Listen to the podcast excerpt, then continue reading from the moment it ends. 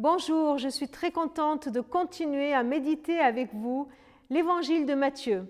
Nous sommes aujourd'hui au chapitre 9 et nous lisons les versets 18 à 26. Tandis que Jésus leur adressait ces paroles, voici un chef arriva, se prosterna devant lui et dit, Ma fille est morte il y a un instant, mais viens, impose-lui les mains et elle vivra. Jésus se leva et le suivit avec ses disciples.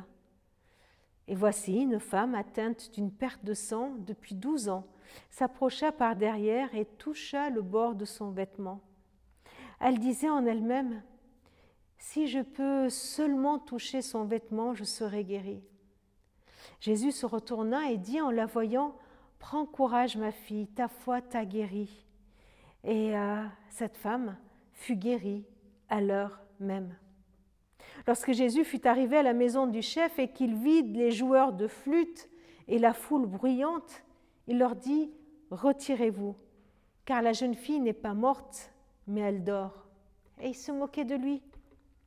Quand la foule était renvoyée, il entra, il prit la main de la jeune fille, et la jeune fille se leva. Et le bruit s'en répandit dans toute la contrée. Voilà un responsable de la synagogue qui vient interrompre une discussion que Jésus a, avait avec les pharisiens et avec les disciples de Jean-Baptiste.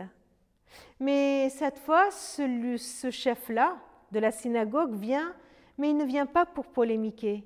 Il vient pour se prosterner devant Jésus pour l'implorer. La situation est grave. La demande, elle est claire, elle est pleine de foi.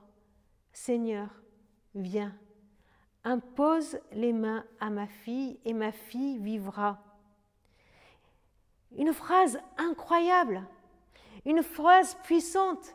Cet homme, par cette phrase, démontre qu'il croit, il croit en la puissance de Jésus, qui peut non seulement guérir un paralytique, non seulement mettre debout quelqu'un qui ne peut pas marcher, mais même relever sa propre fille qui est morte.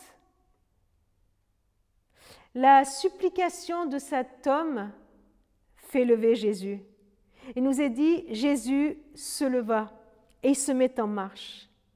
Et pendant que Jésus est en marche, pendant qu'il est en mouvement pour aller vivre cette mission si importante, eh bien voilà que surgit une femme, une femme qui, qui n'ose pas l'affronter de front parce qu'elle est sans importance, une femme qui perd la vie, qui perd son sang, une femme qui, qui vient et qui ose, qui ose venir toucher le vêtement de Jésus.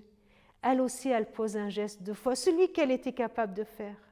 Voilà un chef de la synagogue qui a plein de foi, qui vient, qui se prosterne devant Jésus. Et une autre femme qui est pleine de foi et qui, elle, va poser son geste de foi juste en touchant le vêtement de Jésus. Et par son geste, elle demande la guérison à Jésus. Par son geste, elle obtient plus qu'une guérison, elle obtient une rencontre, une rencontre avec Jésus, par Jésus. Un peu plus tard, on voit que cette jeune fille, comment elle est guérie également. Ce texte euh, m'interroge vraiment sur mon acte de foi. Comment je manifeste ma foi en Jésus? Voilà, nous avons deux exemples devant nous.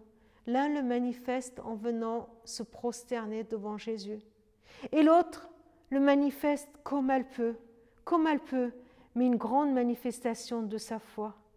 Comment tu vas manifester ta foi en Jésus aujourd'hui? Croyons qu'aujourd'hui, dans ce que nous allons vivre, dans, dans les difficultés, les joies, dans les rencontres, les décisions que nous avons à prendre, que nous avons à vivre, nous avons et nous aurons à poser un acte de foi. C'est cela suivre Jésus sur ses traces, c'est cela être ses followers, c'est avoir à un moment donné à signifier, à poser notre foi, notre confiance en lui. Ouvre mes yeux, Seigneur, pour voir à quel moment tu me demandes de poser un acte de foi. Et donne-moi le courage de le faire sans hésiter. Je veux me prosterner devant toi et implorer ton nom, ton nom qui est puissant, ton nom qui est grand, ton nom qui est vie. Amen. Que par notre foi, nous puissions laisser le Christ nous toucher et mettre sa vie en nous.